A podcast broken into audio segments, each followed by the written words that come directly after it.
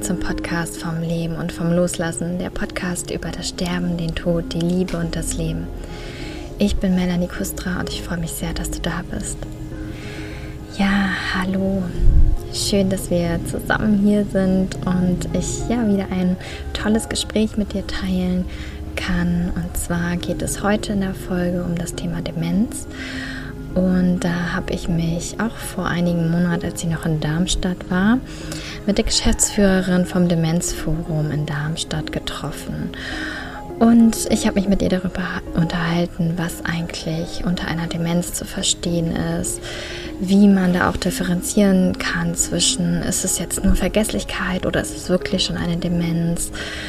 Ähm, ja, warum Angst ein schlechter Begleiter für die Demenz ist, ob und ja, was man präventiv auch tun kann, um sich davor zu schützen, was wichtig ist ähm, zu beachten, auch für Angehörige, ja, und wie es dann einfach, wie das Leben mit einer Demenzerkrankung auch sein kann. Und ähm, ja, ich habe ganz viel Neues dazu gelernt. Also ein sehr informatives Gespräch und ja, ich denke, früher oder später geht es vermutlich uns alle irgendwie an. Ähm, ich kenne kaum jemanden, der nicht auch in seinem Umfeld äh, ja jemanden kennt, der, der demenzerkrankt ist.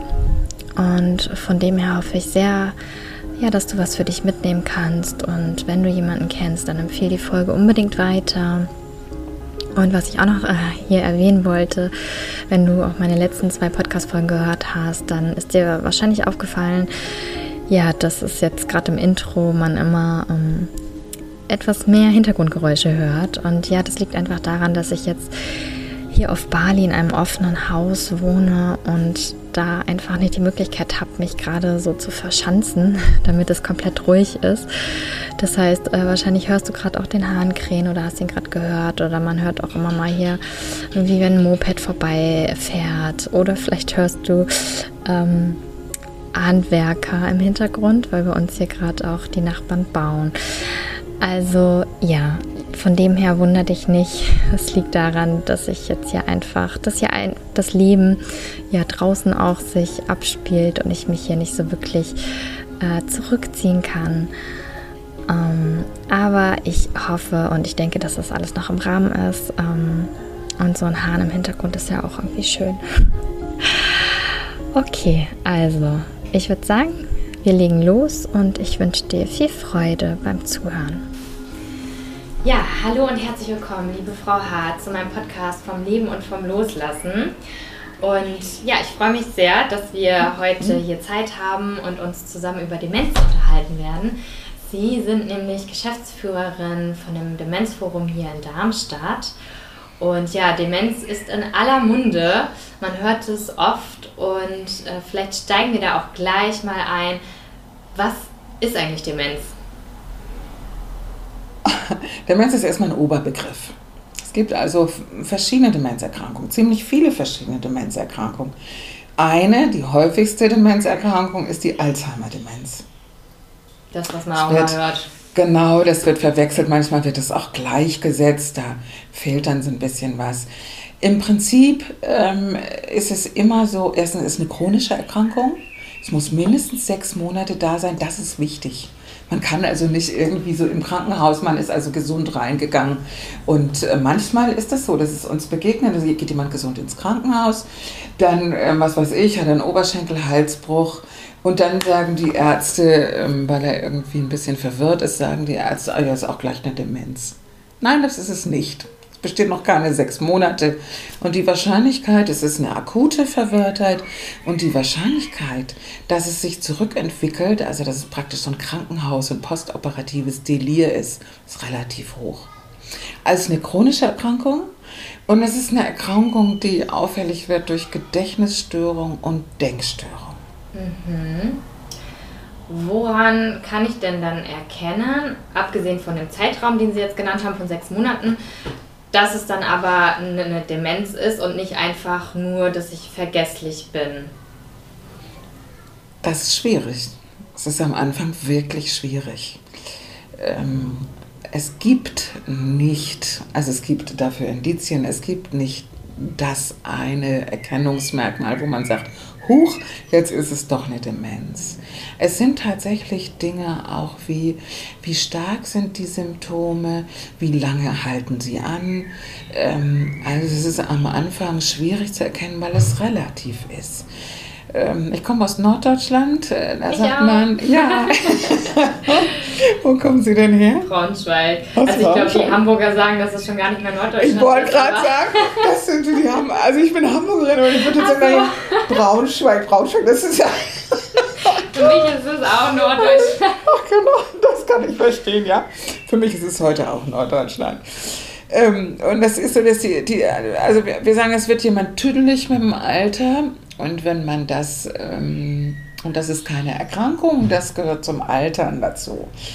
Und wenn man dem jetzt aber so ein medizinisches Etikett aufbappen möchte, dann könnte man das durchaus. Und dann würde man heute wahrscheinlich sagen, ja, ja, das sieht aus wie eine beginnende Demenz. Das ist eine Vergesslichkeit, die deutlich über dem ist, was wir als normal empfinden. Da wird fünfmal die gleiche Frage gestellt. Da wird auch nach der, was weiß ich, da werden die drei Söhne immer untereinander verwechselt und auch nach Korrektur. Und sagen, "Ma- Mama, ich bin nicht, ähm, ich bin nicht Susanne, ich bin Brigitte. Ähm, wird das jetzt, das, äh, bleibt es trotzdem nicht hängen? Das heißt also, das Kurzzeitgedächtnis ist schon mal richtig, hat schon so richtig ähm, Löcher. Trotzdem ist es nicht einfach. Es gibt, ähm, das nennt man auch im Medizinerdeutsch MCI, Minor Cognitive Impairment. Das heißt, das ist eine leichte kognitive Beeinträchtigung, eine geringfügige Beeinträchtigung. Die kann man schon messen, die ist schon auffällig. Das ist schon so, dass man dann, dass so alle drumherum denken, oh, oh, was hat sie denn jetzt? Das hat sie gerade eben schon mal gesagt, genau so. Okay. Aber ähm, ähm, ob es wirklich eine Demenz wird, ist letzten Endes unglaublich schwer zu sagen. Und ich glaube ja manchmal, dass dieses Etikettenvergeben, also dass wir es sozusagen ähm, pathologisieren, diese Vergesslichkeit, dass das eher dazu beiträgt, dass sich die Demenz entwickelt. Weil die Betreffenden bewahren nicht die Ruhe. Die kriegen ganz viel Angst. Und Angst ist ähm, fürs Denken ziemlich schlecht. Mhm.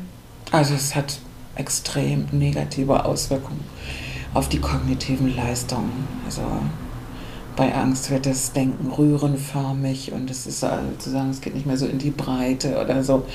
Äh, Angst kann das Denken unglaublich einschränken. Also insofern denke ich immer, ähm, also hier ist es so im Demenzforum, dass wir uns schwer tun, so damit, wenn jemand ganz am Anfang steht, immer schon so das Babbel Demenz zu verteilen. Dann sagen wir, ja, es ist, äh, es ist so eine Tüdeligkeit. Und jetzt gucken wir mal irgendwie, in welche Richtung sich das entwickelt. Und eigentlich ist es erst eine Demenz, wenn die Alltagsfähigkeiten deutlich beeinträchtigt sind. Also wenn man, also ich sag mal, so eine klassische Wohnung, jemand wohnt alleine und wird jetzt langsam tüdelig. Und dann ist die ganze Wohnung dekoriert mit so gelben Post-its. Also das heißt, es ist ein Fenster zu, Herd aus, was weiß ich, Tür abschließen, Schlüssel ist eben alles voll. Und es klappt aber noch. Es hilft. Und dann würde ich immer sagen, ja, ja mal gucken, ne? Ja. Vielleicht bleibt es ja auch da stehen. Es ist gar nicht gesagt, dass es sich immer weiterentwickelt. Okay. Kann man denn sagen, woran es, sich äh, woran es liegt, dass, wenn es sich weiterentwickelt? Oder kann man das auch präventiv irgendwie aufhalten? Zur ersten Frage, kann man das sagen? Nee, eigentlich nicht. Es ist, also das, das Leben ist kompliziert. Es gibt unglaublich, unglaublich viele verschiedene Einflussfaktoren.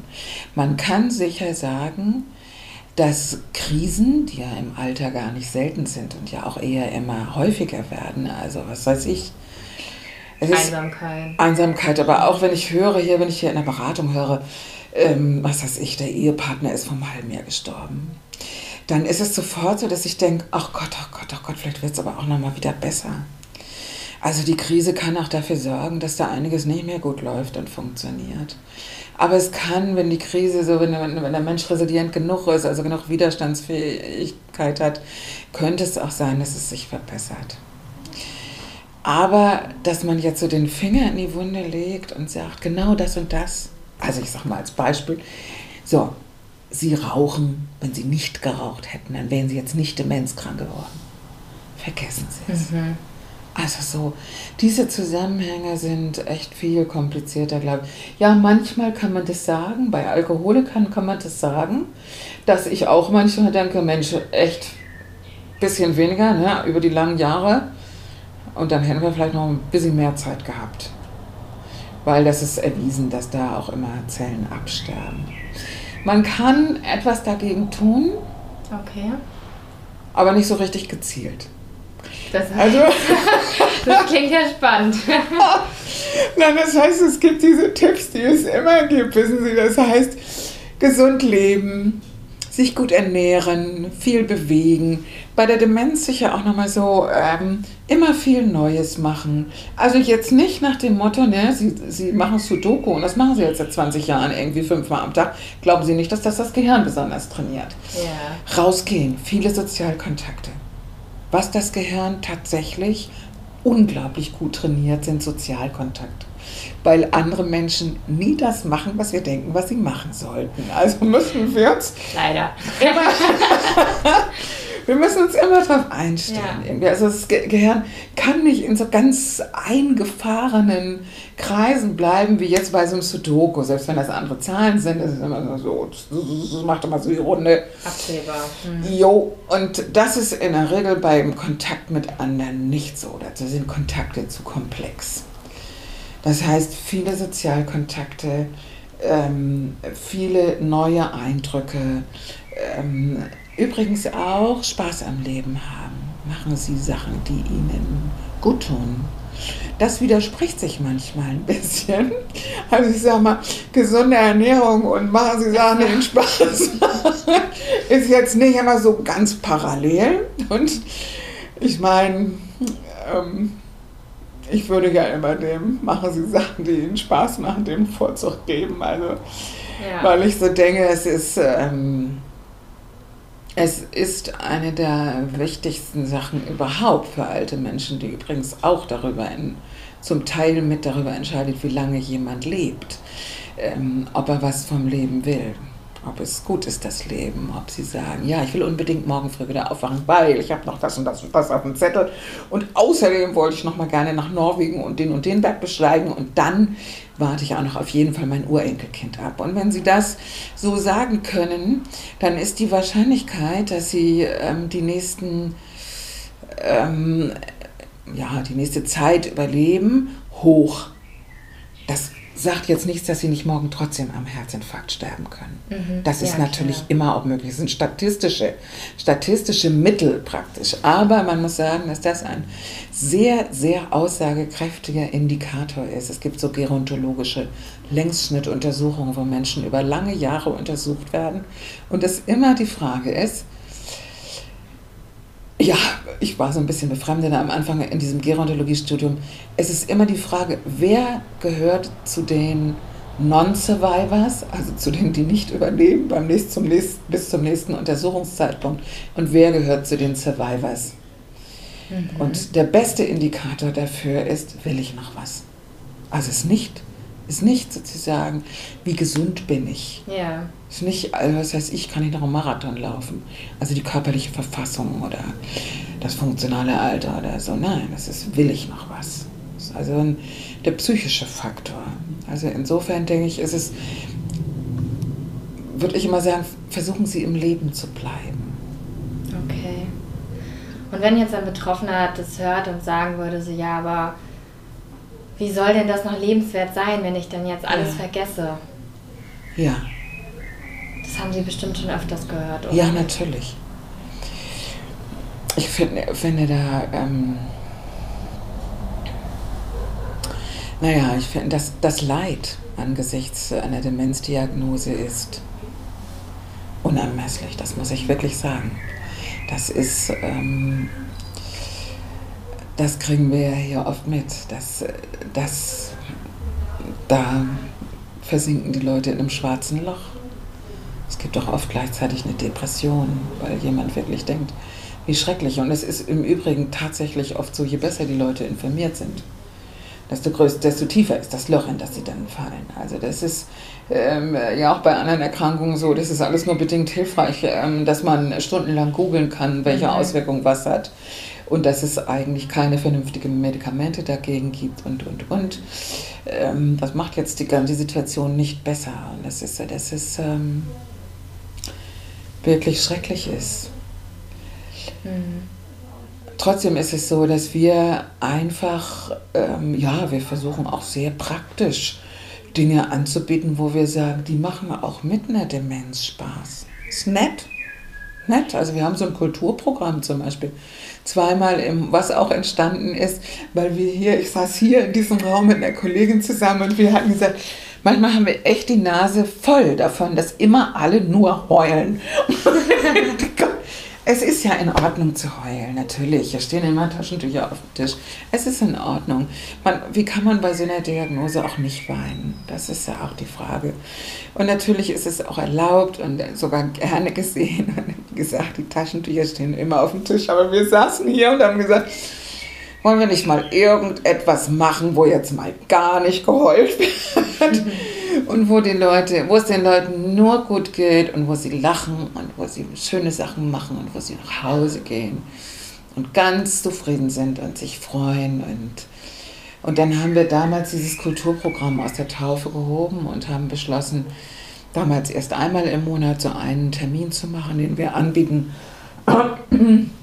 Jetzt zweimal im Monat irgendwelche, meistens äh, natürlich wegen Corona, jetzt immer Sachen draußen. Also wir gehen ins Vivarium auf, auf dem Waldkunstpfad spazieren mhm. oder was weiß ich, mit Eseln oder Ponys oder keine Ahnung, sowas machen wir.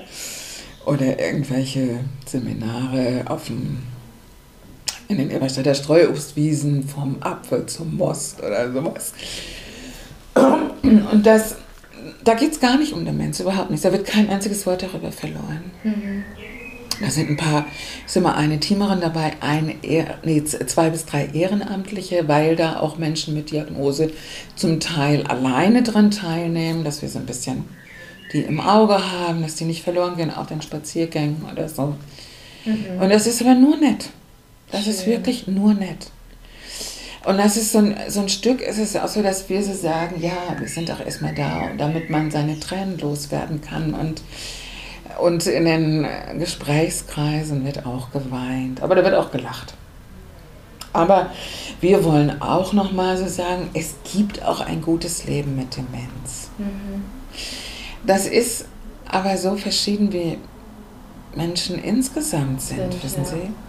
Sie machen, sie machen ja auch diese Serie äh, sag ich mal, wo es ums äh, Ende des Lebens geht, ums, ums Loslassen geht. Also wo ich denke, ja, und das gibt Menschen, die können bis äh, zum Schluss leben. Das ist bei Menschen mit Demenz auch so.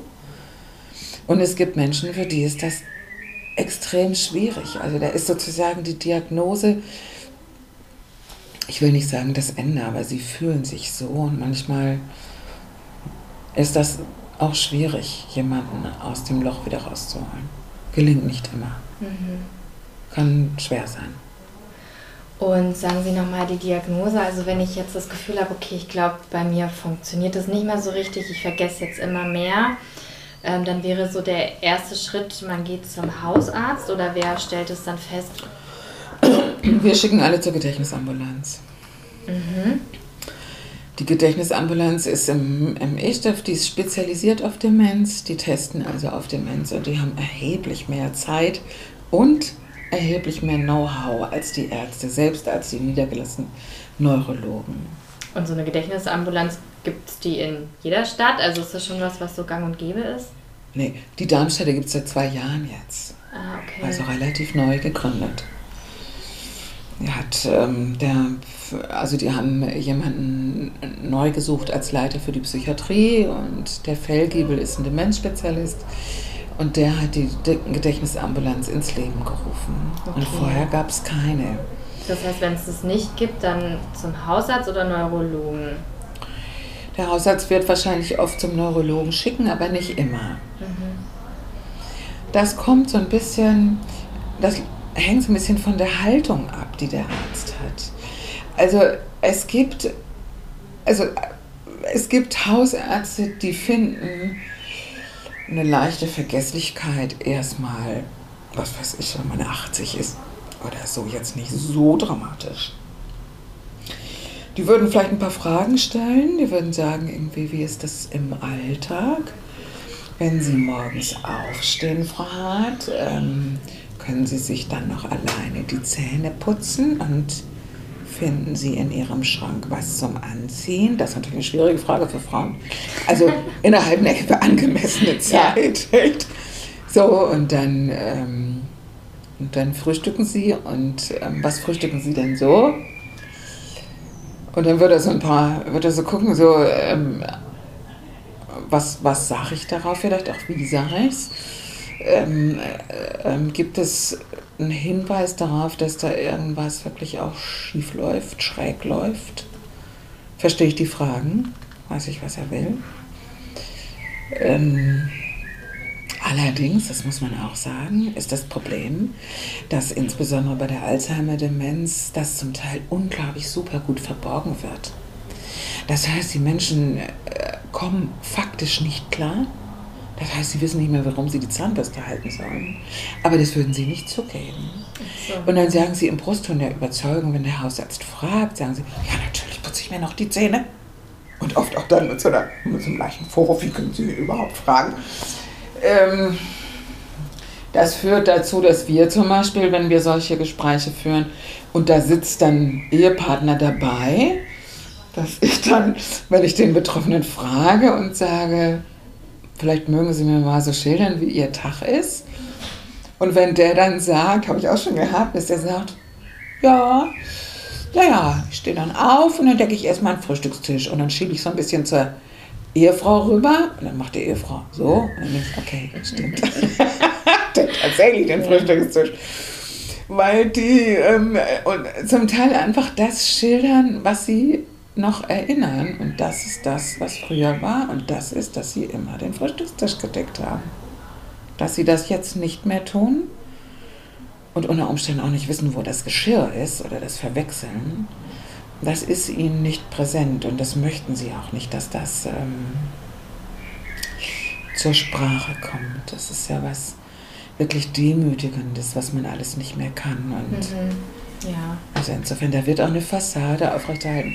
Und das verstehe ich gut. Also wenn die, wenn die Angehörigen, die regen sich manchmal unglaublich auf und sagen, die will überhaupt nicht wissen, dass sie krank ist. Das ist ganz schrecklich. Und dann sage ich immer, ja, aber sie schützt sich auch. Das kann man nicht ertragen. Man kann es nicht ertragen. Und dann, dann sagt man, nee, ich krank. Wieso? Ich, ich bin nicht krank.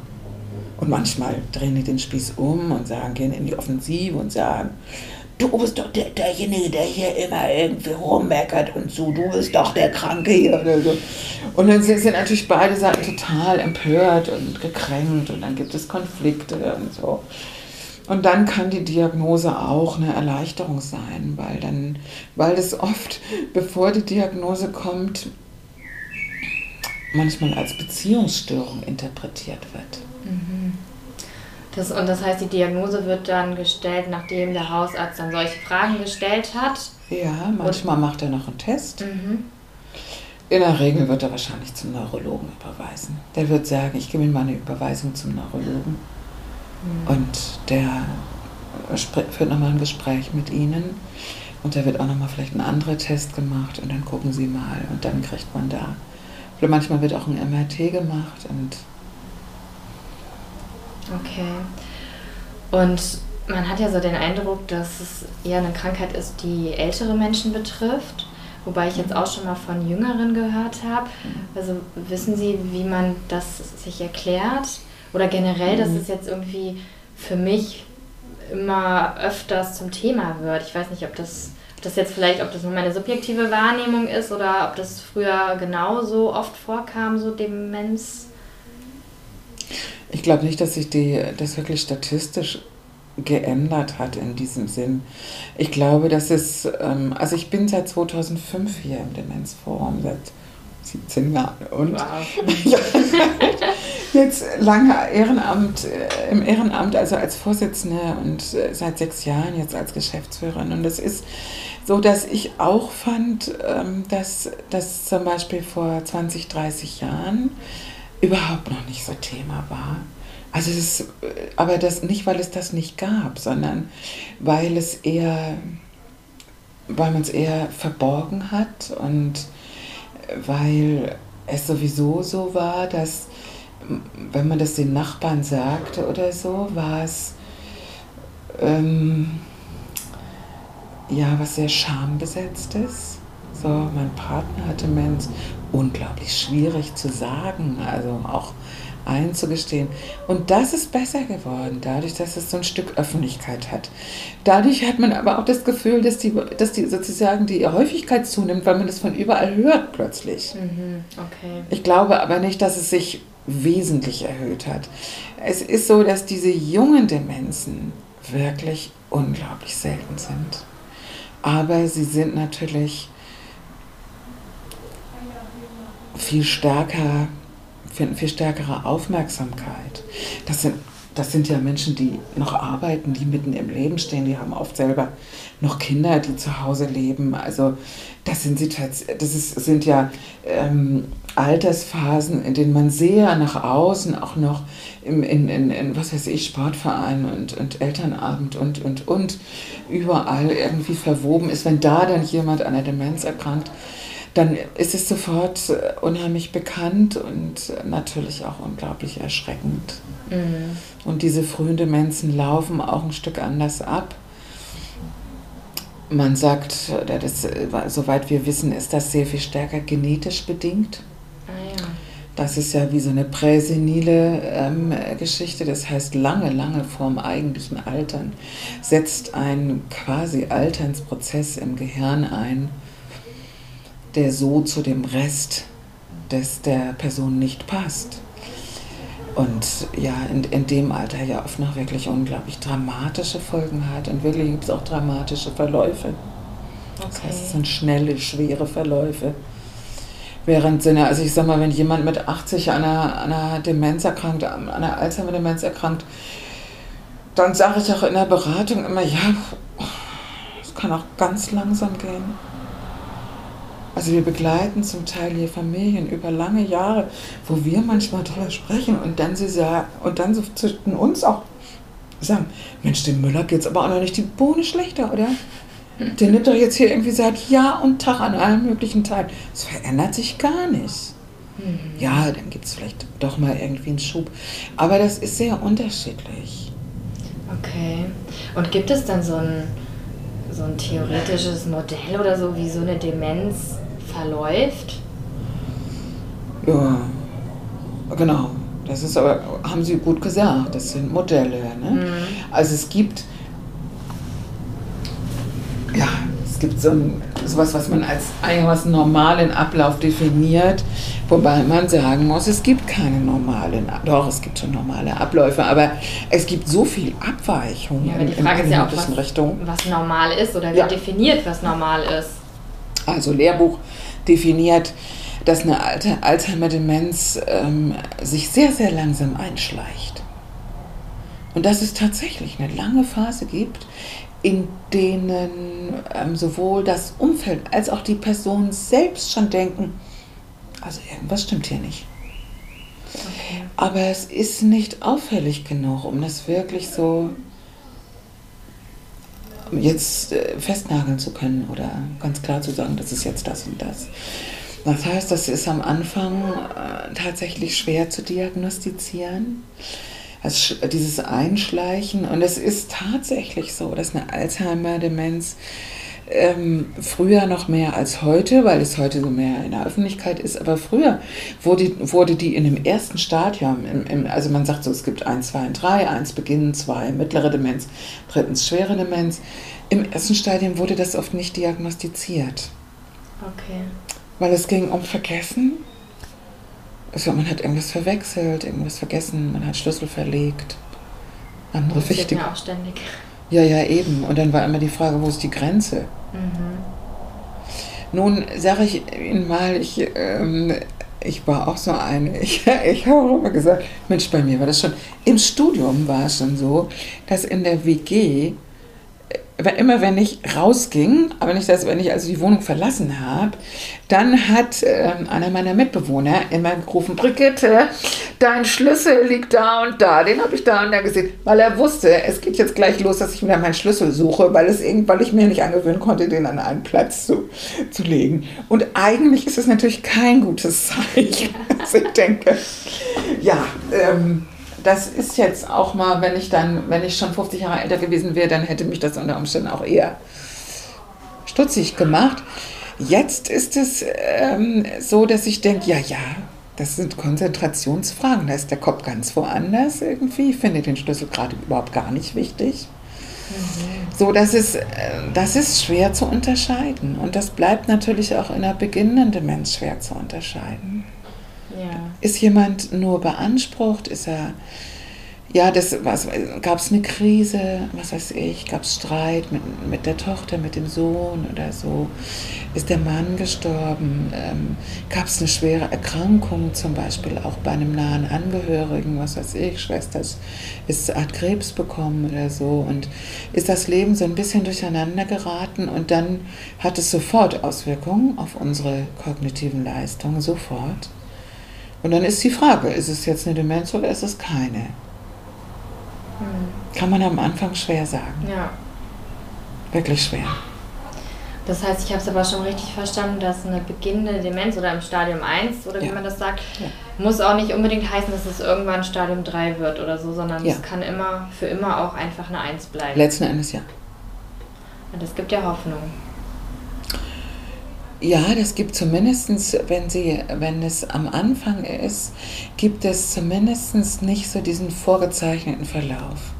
Mhm. Also es ist nicht mehr so, dass sie so, also ich, ich glaube, das ist heute bei Bauchspeicheldrüsenkrebs auch nicht mehr so, aber früher war es so, als ein Freund meiner Eltern gestorben ist, war irgendwie klar, als der die Diagnose bekommen hat, hat er noch sechs Wochen zu leben. Und es war bei Bauchspeicheldrüsenkrebs klar. Ja. So ist das eindeutig nicht. Eindeutig nicht. Also wir wissen oft wenig und es läuft sehr unterschiedlich. Es gibt auch unglaublich schnelle Verläufe. Also ich habe mir fallen immer sofort lauter Beispiele dazu ein, dass ich denke, ja, manchmal ist das so, dass es so schnell geht, dass man auch nicht versteht, warum es so schnell geht. Also, Wollen Sie mal so ein Beispiel teilen? Ja, ich, ja, ich mache das mal. Ich, ich muss einfach gucken, dass ich bestimmte Sachen auch einfach weglasse. Ja. Das ist also das, das ist dann in der Beratung. Es kommt jemand in die Beratung und sagt, ähm, und dann fragen wir so ein paar Sachen ab. Also ich sage erstmal, erzählen Sie ein bisschen und dann wird ein bisschen erzählt und dann sage ich, hatte ihr mal eine Diagnose? Ja, seit November. Ähm, das ist ein gutes halbes Jahr. Und dann erzählt sie weiter und dann denke ich, das, was sie erzählt, das passt aber nicht zu der Diagnose im, im November. Ähm, ich sage, wie war es denn vor November? War, das schon, war er schon lange auffällig? Nein, sagt sie gar nicht. Ich sage, hat es einen Schlaganfall gegeben? Hat es eine andere schwere Erkrankung gegeben? War er länger im Krankenhaus? Nein. Ähm, und trotzdem erzählt sie dann von einem Verlauf, wo ich denke, oh la la. Der ist also nach der Diagnose ist ein Vierteljahr nur zu Hause geblieben und es ist unglaublich eskaliert. Mhm. Das heißt, dann konnte ich sag mal als Beispiel, weil das der Punkt ist, an dem es oft dann darum geht, versorge ich jemanden noch zu Hause weiter. Also er ist dann inkontinent geworden und nicht nur, ähm, nicht nur ähm, Harninkontinent, sondern Stuhlinkontinent. Okay. Und das ist eine für Angehörige Riesenherausforderung. Das ähm, verstehe ich auch. Das ja, ist, also das sind Partner auf Augenhöhe und und da gibt es dann auch solche Entgleisungen, dass die, was weiß ich, anfangen mit ihrem Stuhl rumzuschmieren und so. Und das halten die Ehepartner oft nicht aus. Mhm. Sie sagen, ich halte das nicht aus. Und das, das war so ein Fall, das ging so schnell. Eigentlich ist es so, dass das alles eine Zeit braucht. Also eigentlich ist es so, dass diese körperlichen Geschichten bei einer Alzheimer-Demenz, ja, das gibt irgendwann auch Probleme. Es, die können auch irgendwann nicht mehr Treppen gehen, obwohl wir ja denken, wozu braucht man da das Gehirn, eine Treppe hochzulaufen? Aber natürlich braucht man das Gehirn. Das sind, das sind abgespeicherte Geschichten im Kleinhirn, also so Bewegungsgeschichten. Mhm. Natürlich ist das auch im Gehirn gespeichert. Und wenn das Gehirn kaputt geht, dann gehen auch diese ganz altgelernten Prozeduren auch kaputt. Aber in der Regel dauert es lange, lange, lange, lange. Manchmal kommt es nie dazu. Das wäre wahrscheinlich erst so Stufe 3 dann, für der Sie Auf jeden Fall. Haben. Auf mhm. jeden Fall. Und zwar Stufe 3 eher am Ende. Also wenn sozusagen auch körperlich, also wenn der Körper dann auf eine Art und Weise betroffen ist, dass man denkt, oh Mann, das ist jetzt, aber es geht hier nicht mehr um die Psyche, das ist jemand, jemand kann nicht mehr laufen und ja, inkontinent ist er schon länger und ähm, ja, mhm. es ist also die, die so ganz so Basisgeschichten funktionieren einfach nicht mehr. Ähm, und das war bei denen innerhalb von einem halben Jahr passiert. Ja. Es war dann, wenn ich sowas höre, ich bin dann auch erschrocken. Ich würde auch sagen, das ist kein in Anführungsstrichen normaler Verlauf. Das ist sehr selten. Sehr selten. Und es ist immer auch sofort die Frage, gibt es etwas anderes? Oder bei mir taucht diese Frage auf, dass ich so denke, mh, hm, Vielleicht ist es gar keine Alzheimer-Demenz, es war als Alzheimer-Demenz diagnostiziert. Denn das, was dramatischer verläuft, sind die vaskulären Demenzen. Ganz klar, das sind vaskuläre, sind gefäßbedingte Demenzen. Und das heißt ganz klar, wenn Sie einen Schlaganfall haben, dann kann es natürlich sein, dass bestimmte, ähm, bestimmte Bereiche des Gehirns ganz ausfallen. Und wenn die Ausfälle zu groß sind, dann kann man das auch nicht mehr lernen. Okay. Also das sind, und das sind, das sind natürlich, das sind unter Umständen Veränderungen von einem Tag auf den anderen. Mhm. Da gibt es keine langsamen Verläufe unter Umständen. Aber die Frau, die Ehefrau sagt, das, ähm, das hätten sie geguckt. Also klar, die, die machen dann MRDs und so. Und suchen auch nach Hirninfarkten oder so. Und sie hat gesagt, wir haben nichts gefunden. Mhm. Für eine Alzheimer-Demenz ist das extrem selten. Also das ist wirklich dieses langsame, dieses sich in den Alltag einschleichen, der ist echt häufiger. Aber es gibt nicht das Tempo und okay. es gibt nicht die Entwicklung. Okay. Wow.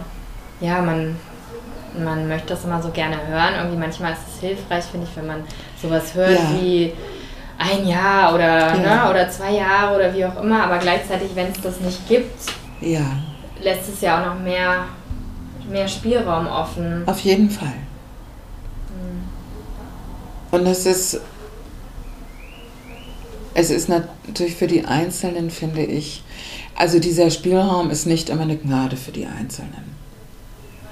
Weil ich, damit muss man ja auch umgehen können, dass es sowohl alles ganz schrecklich werden kann, als auch das ist eigentlich noch eine lange Phase mit einer relativ hohen Lebensqualität wird. Aber man hat die nicht garantiert, sondern es ist, man lebt von Tag zu Tag.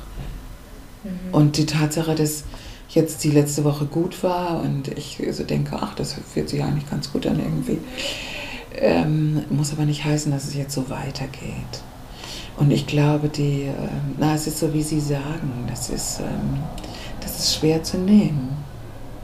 Natürlich ist da so ein Stück Hoffnung drin, aber es gibt halt keinerlei ähm, Garantie irgendwie. Also sie können da nicht drauf bauen.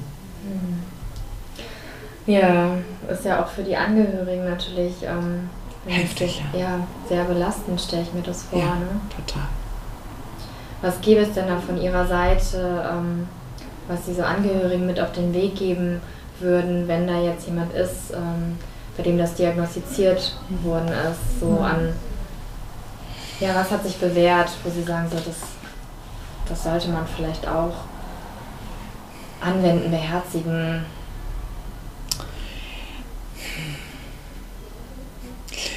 Wir haben so eine ganze Liste, was wir alles finden, was man beherzigen sollte.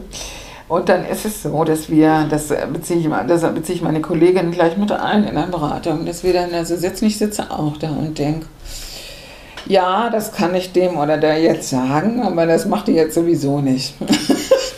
Also ich sag mal, jemandem, der sein Leben lang sehr zurückgezogen äh, gelebt hat, dem zu sagen, es ist aber fürs Gehirn unglaublich gut, wenn Sie jetzt ganz viel rausgehen und jede Isolation vermeiden und sich viel in Gruppen aufhalten und viel mit anderen Leuten zusammen machen. Das ist ein vergifteter ähm, Rat. Das hat er sein Leben lang nicht gemacht, das wird er jetzt nicht anfangen. Ja. Also ich würde da schon sitzen und überlegen, ob ich dem das überhaupt sage irgendwie. Weil ich so denke, ja, ja, ja, das hilft dem jetzt im Moment irgendwie nichts. ähm, dann würde ich, glaube ich, versuchen irgendwie, ähm, also in, insofern ist es tatsächlich so, dass man immer auch gucken muss. Es gibt sozusagen so allgemeine Ratschläge. Aber es gibt, es passt überhaupt nicht alles für alle. Also, oder wenn Sie jemanden haben, der sich in seinem das gehasst hat, sich zu bewegen, dann können Sie dem zwar sagen, ja, ja, das ist gut fürs Gehirn, sich zu bewegen, das wird er dann auch nicht machen. Mhm. Also, da wo ich so denke, ja, ja, ja, ja. Was wahrscheinlich gut für alle ist, das würde ich sagen, aber selbst da gibt es Menschen, die tun sich damit schwer, ähm, in den Austausch mit anderen gehen. Mhm. Manchmal ist es auch so, dass wir Leute dann in der Beratung, also mehrere Gespräche hintereinander haben weil wir merken, die gehen in keinen Gesprächskreis. Das, die schaffen es maximal, sich irgendjemand professionell zu öffnen. Die, werden, die, die, die schaffen das nicht, irgendwie in Gesprächskreis mit anderen Betroffenen zu gehen und sich da auszutauschen. Ähm, und meinen Sie das sowohl für die Betroffenen als auch für die Angehörigen? Beide. Beide. Mhm. Beide. Wir haben auch einen betroffenen Gesprächskreis auch da ist es so, dass es Menschen gibt, die das, für die das total förderlich ist. Das, glaube ich, ganz toll finden. Oh, nur Witz, es ist ein Frühstückstreff. Da wird, ohne, wird auch viel gelacht. Da ist echt auf der Bär los. So. Aber, aber das ist, für die, die da sind, ist das eine tolle Sache. Mhm.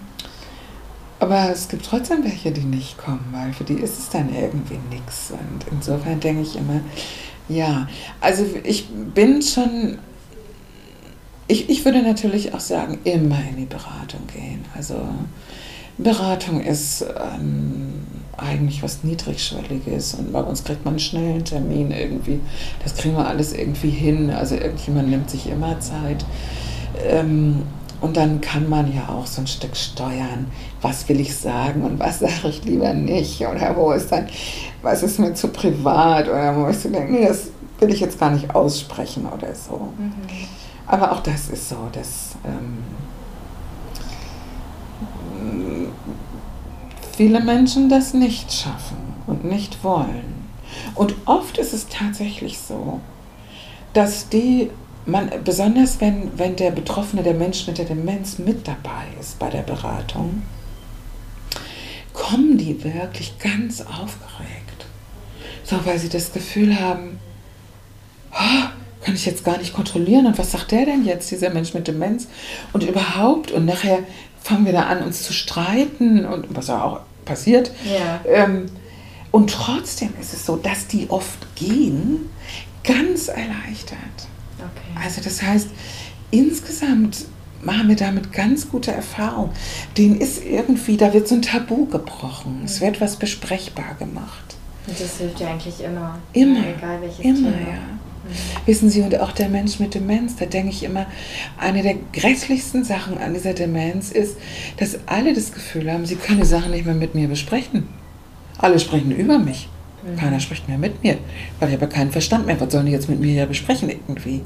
Und dann sprechen die alle nicht, dann sprechen die fröhlich, dann gibt es also Familienkonferenzen die, ohne den Betroffenen. Und dann denke ich immer, ach Gott, ach Gott, das ist vielleicht, also, und manchmal sage ich es auch so zu den Angehörigen, sage ich, Nehmen Sie den mit, bitte mit rein. Es ist, gibt kaum eine schlimmere Situation für uns, als sozusagen sozial isoliert zu werden. Also ausgeschlossen zu werden. Das ist meine Familie, die über mich redet. Mhm. Und die findet nicht, dass ich dabei sein muss. Ja. Und dann ist es oft so, dass die hier so, ja, die kommen dann schon irgendwie an und haben wirklich auch Angst. Und dann ist es aber oft so, dass die ganz, äh, beide, oder manchmal auch zu dritt, manchmal sind noch Kinder dabei oder zu viert, dass die ganz entspannt gehen, sodass ich immer denke, was glaube ich immer hilft, ist das anzusprechen, offen anzusprechen. Und jetzt, wo Sie das so erzählen, ähm, fällt mir auch eine Situation ein, ähm, als ich ähm, als Ehrenamtliche im Altersheim einen einen Demenzerkranken begleitet habe und der konnte aber auch nicht mehr sprechen. Also der war schon. Der konnte nichts mehr sagen. Ja. Genau, der war schon alt und ähm, und das war meine erste Begleitung eines Demenzerkranken und ich war echt überfordert und verunsichert. Ähm, der hat mich immer ganz aufmerksam angeguckt, aber ich wusste nicht, soll ich ihm jetzt was erzählen oder soll ich einfach nur da sitzen und seine Hand halten? Und er hat zum Beispiel einmal so meine Wange gestreichelt.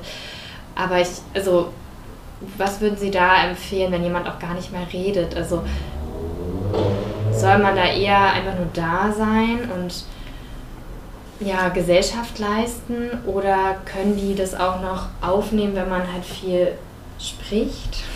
Das kann man wahrscheinlich auch wieder nicht so. Ach, ich würde mal sagen, folgen Sie doch Ihrem Gefühl. Machen Sie doch das, was Sie gerne machen.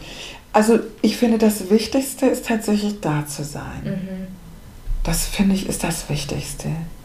Das, und, und dieses Dasein, also dieses einfach sich zur Verfügung stellen und äh, sagen, so ich begleite dich jetzt ein Stück irgendwie.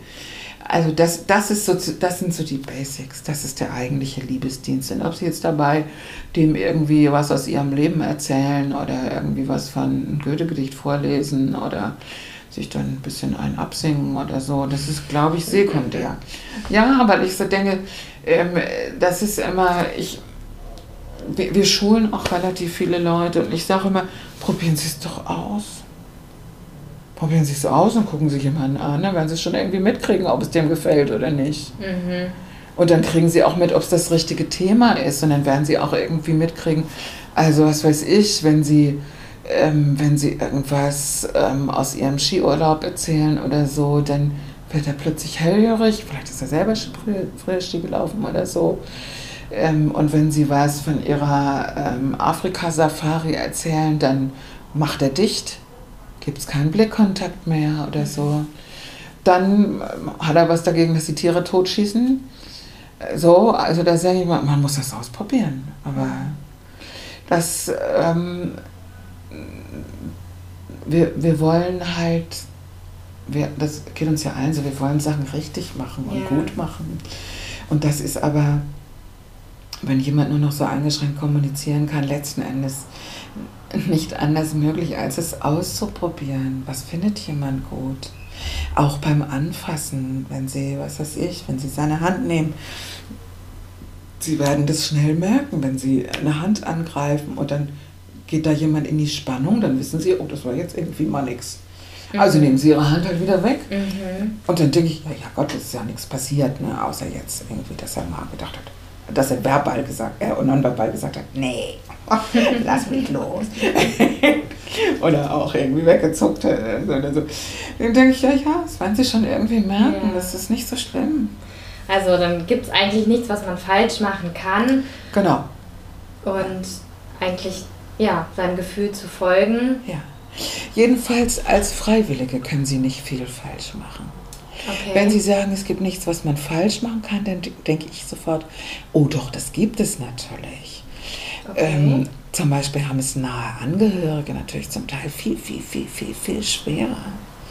Weil die natürlich an, da gibt es ja so bestimmte Trigger, die, äh, wissen Sie, da, wenn man da an, gibt es irgendwie so wunde Punkte, wenn man die berührt oder so. Also dann. Ähm, Erzählen Sie mal, was, was, darf, was darf man da, was würde man da falsch machen?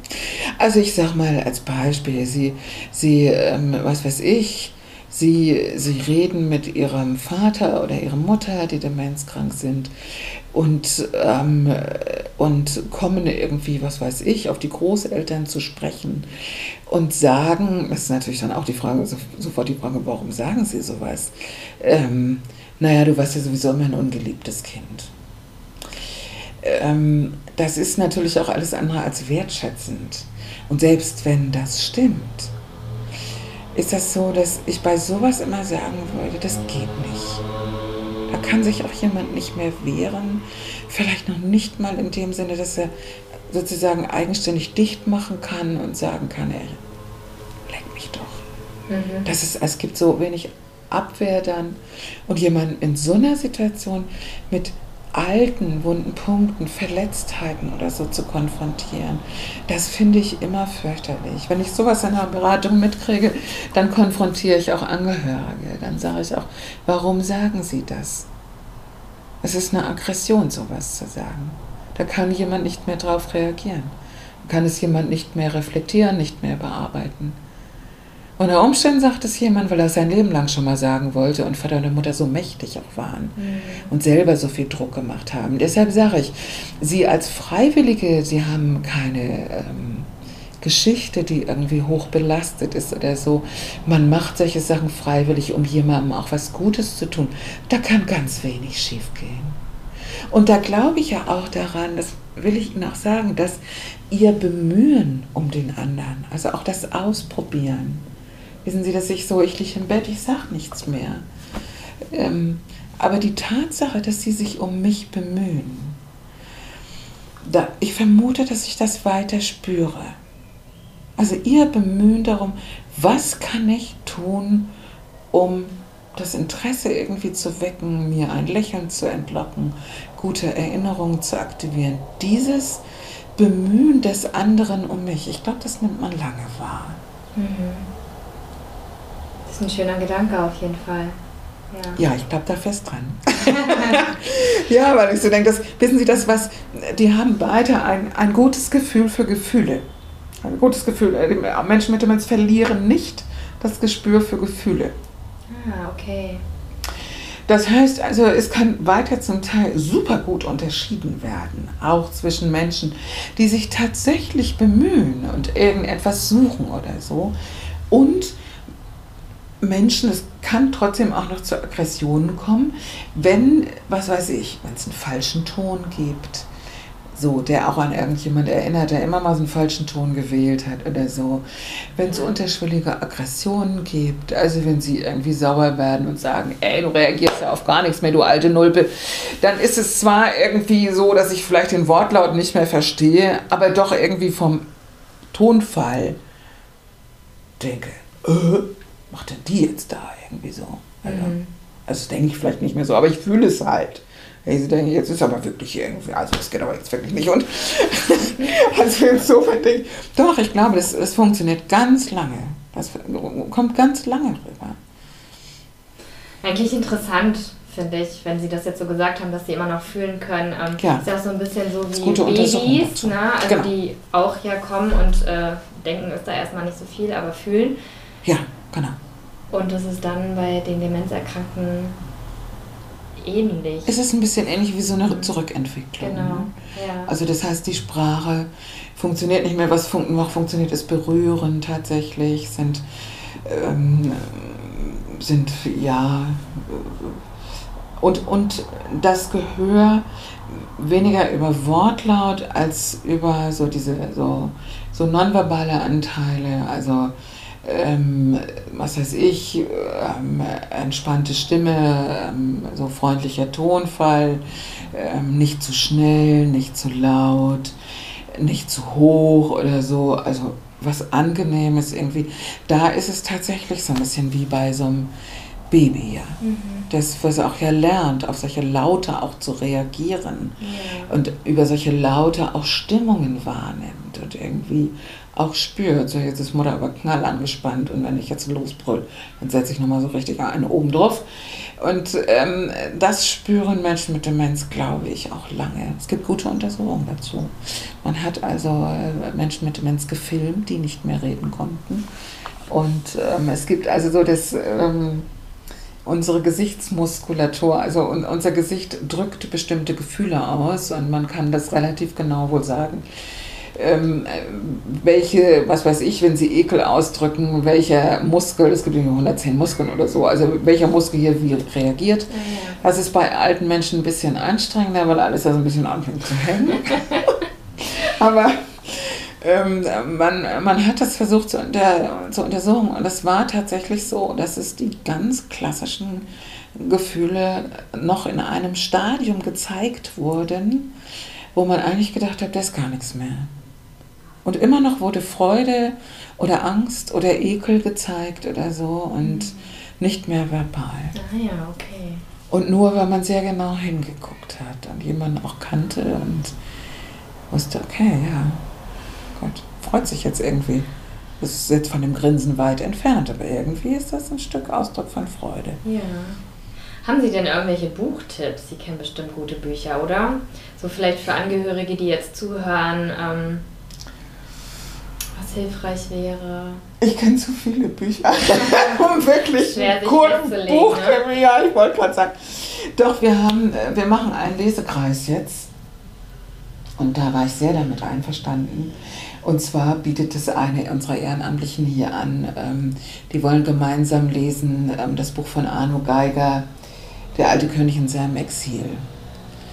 Okay. Und das ist ein, das finde ich, hat der Geiger sehr, sehr schön geschrieben. Er beschreibt seinen demenzkranken Vater. Und er beschreibt bestimmte Standardsituationen, die so auftauchen und die, ähm, das ist das Schöne, und er, er, stellt sie in einen Zusammenhang. Also ich sage mal ein Beispiel. Äh, es ist so, dass der Vater, der, der ist, ähm, lebt lange zu Hause. Ich erinnere das gar nicht mehr, weil das ist schon so lange her, dass ich das gelesen habe. Der lebt zu Hause und dann kommt der Sohn immer, also der Arno kommt immer zu Besuch. Und der Vater sagt immer, ich will nach Hause. Und dann sagt der Sohn immer, äh, Papa, mehr zu Hause ist nicht. Du lebst hier seit 50 Jahren, du hast das Haus selbst gebaut ähm, äh, das ist sozusagen zu Hause und das ist äh, sozusagen das Optimum an zu Hause und ja. es gibt kein anderes Zuhause mehr. Und, aber das reicht dem Vater nicht. Er hört also nicht auf, das zu sagen. Und dann dadurch, dass er es so in Zusammenhang stellt, wird irgendwie klar, es geht nicht um das Haus. Geht, geht nicht um das Haus, um die Zimmer oder so. Es geht darum, dass der sich bei sich selbst nicht mehr richtet. Also er sucht sich. Er fühlt sich in sich selbst irgendwie nicht mehr zu Hause. Und diese dauernde Suche nach dem Zuhause, ich will nach Hause und warum darf ich nicht nach Hause, hat nichts damit zu tun, wo der ist, mhm. sondern das, äh, dann, und das, und das, äh, dadurch, dass es auch immer mal wieder auftaucht, ist das ganz schön beschrieben, so, weil er dann, dann denkt der, der Sohn drüber nach und sagt, Himmel, was mache ich denn jetzt mit dem? Also, was, ist denn, was ist denn zu Hause? Und ähm, ja, und dann, äh, ja, dann zeigt sich halt auch, dass zu Hause ja nicht an, nur an einen Raum gebunden ist, sondern an bestimmte Erinnerungen, mhm. an Menschen auch. Gefühle. Ja. Mhm. Also zum Beispiel Menschen, die auch nicht mehr da sind, also Mutter. Ja. Zu Hause ist auch Mutter, aber Mutter gibt es nicht mehr. Mhm. Also das ist. Ja, und das ist ganz schön nachzulesen. Mhm. Ja, spannend. Vielen Dank. Das werde ich auf jeden Fall verlinken in den Show Notes. Gut. Ja, dann danke ich Ihnen auch, liebe Frau Hart, für Ihre Zeit, ja, für gerne. das äh, Teilen Ihrer ganzen Erlebnisse, Erfahrungen und Ihres Wissens. Und ähm, so ein Demenzforum, noch eine letzte Frage, das gibt es deutschlandweit auch immer in den Städten? Wir sind eine Alzheimer-Gesellschaft, ja. ja. Also wir heißen okay. bloß nicht so, aber wir sind eine Alzheimer-Gesellschaft und in den größeren, Städten gibt es in der Regel Alzheimer-Gesellschaften. Okay. Sonst bitte ähm, im Netz gucken, www.deutsche-alzheimer.de. Super gute Website. Ah, ich ja, finde okay. für Angehörige super verständlich alles. Alles ganz kompakt, ganz gut ähm, zusammengefasst. Klasse. super, vielen Dank. Ich hoffe sehr, dass du was mitnehmen konntest aus der Podcast-Folge und ja, empfehle sie wie gesagt gerne weiter, wenn du einen Betroffenen kennst oder auch Angehörige. Und das Buch ähm, Der alte König in seinem Exil, das verlinke ich in den Show Notes. Auch nochmal die Homepage zur ähm, Deutschen Alzheimer Gesellschaft. Und ja, ansonsten ähm, würde ich sagen, ich freue mich über ein Feedback von dir und natürlich auch über eine positive Bewertung hier auf iTunes. Damit hilfst du mir einfach, ähm, dass noch mehr Menschen auf diesen Podcast aufmerksam werden. Und genau, ansonsten wünsche ich dir wie immer alles, alles Liebe und ich freue mich auf das nächste Mal.